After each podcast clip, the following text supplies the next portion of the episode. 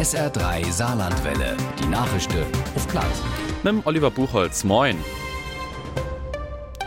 Die CDU und die SPD im Land willen, dass der Bund bei der Reform vom Wahlrecht voranmacht. Da müsst bald etwas passieren, haben die zwei Landtagsfraktionen gesagt. Ansonsten kind der Bundestag nur der nächsten Wahl nächstes Jahr über 1000 Leitern. Allerdings kindet Sinn, dass wenn die Anzahl der Sitze vom Parlament begrenzt gift, dass wir im Saarland dann nur noch drei und nämlich vier Wahlkreise hätten.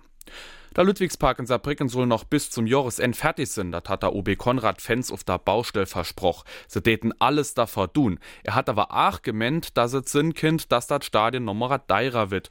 Der letzte hat es ja geheißt, das Ganze tät 46,5 Millionen Euro kosten. Ganz am Anfang war mal von 16 Millionen die Rede.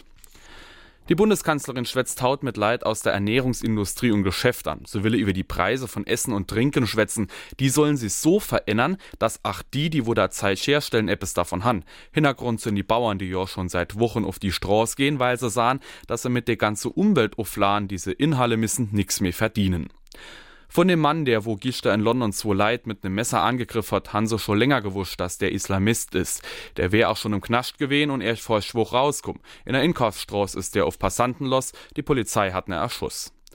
Beim Fußball Hallemasters han gister Abend in der Saarlandhall die Sportfreunde Köllerbach gewonnen. Nur Verlängerung han sie vor über 3000 Zuschauern mit 4 zu 3 G Wissbach gewonnen. Dritter ist der FV Diefelngen.